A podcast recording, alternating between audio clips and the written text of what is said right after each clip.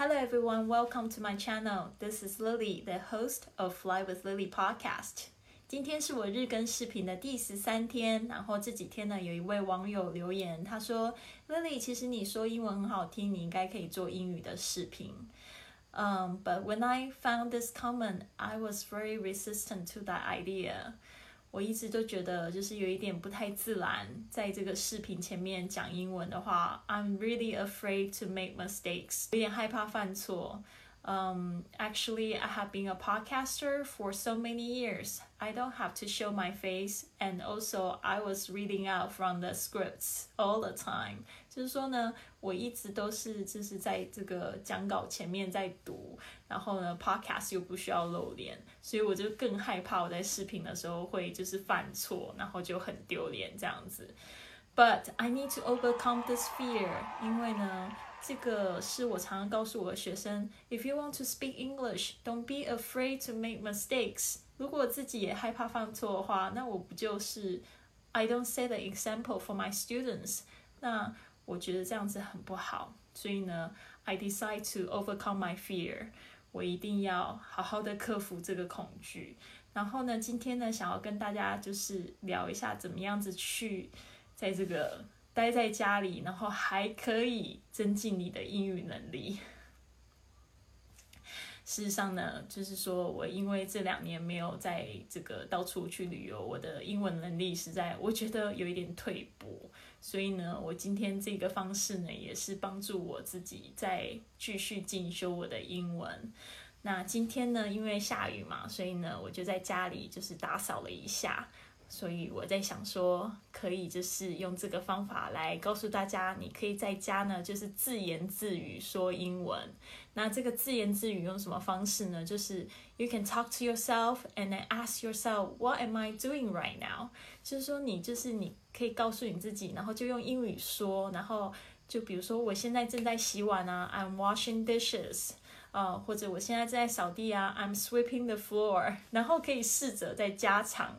这个句子的这个长度，那这样子的话，你就是开始有就是练习口说，然后练习去思考，然后可能你会发现说，哦，有哪一个字你不会，你或许可以抄个小抄，然后呢，就是在打扫完的时候，或者是。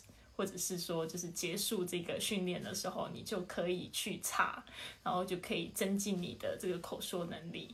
所以呢，今天要带大家就是陪我一起打扫房间，然后或许你可以听到我就是自言自语，然后你也可以用这个方式来开始学习英文喽。It's raining again now. Oh, and you can see how messy my room is. 我的房间好乱哦。Uh, uh, uh, uh, uh, uh, uh, I need to take some time to clean up. You know what I really like to do in a raining day? I really like to take a nap. So I napped like for two hours, I think. So since it's raining, I'm going to stay home and just clean up. But first, I'm going to get some water and make a coffee for myself to wake up a little bit. Well, it's actually pretty nice to be in the rain here. Okay. Just waiting for the water to fill up. It's actually pretty nice, a little bit misty, wet. And a little bit spill. One thing I cannot live without is this little Nespresso machine to make my coffee every day. These are my coffee pod. I guess you can also call them capsules. So every day I just pick one city. Today I'm in the mood for Stockholm. Some people might not know how to operate this machine. You just pull the handle and then put this capsule in and then pull it down that's it. Remember to put your cup here. Oh, by the way, you need to press. Press how much coffee you would like. This is like a espresso, and this is longo. So longo means a bigger cup, I think.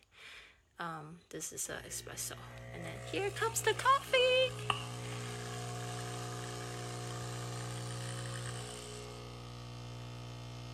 Can I say cheers?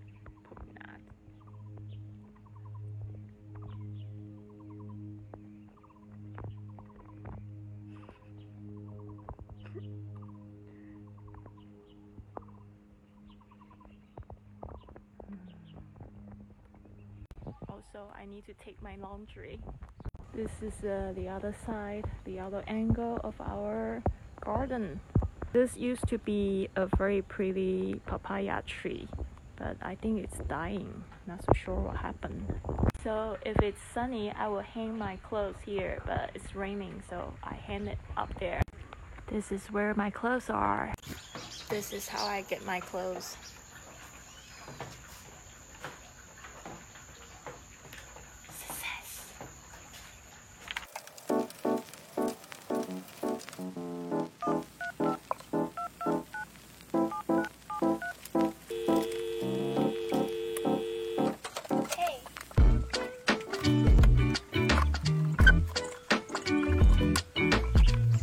This is a Fly with Lily studio. You can see my bed, my sitting area, my workstation. And also I bought some fruit today. How do you say 莲雾 in English? I'm not so sure. But this is uh, tomatoes, small tomatoes. How do you say 圣母圣女小番茄? well, just to- tomatoes, I guess. Well, I think I need to tidy up my bathroom as well.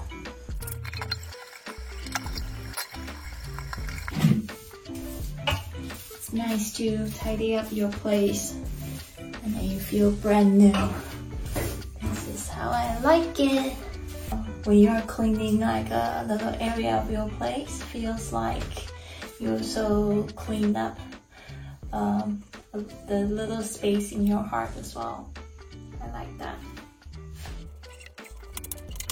所以扫地就可以叫 sweeping the floor. So now I'm sweeping the floor and I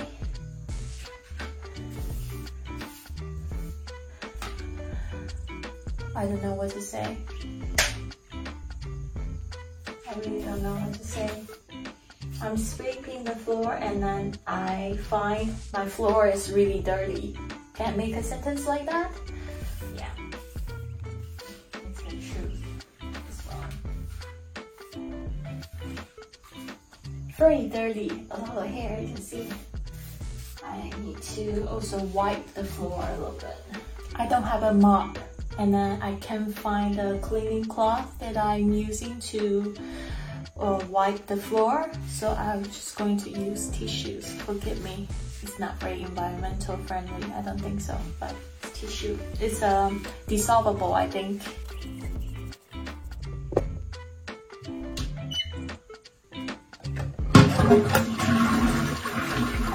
I'm almost done. I was just going to tie up the garbage and maybe take it out tomorrow. The garbage truck uh, comes every day except for Wednesday and Sunday, but tomorrow is Sunday off.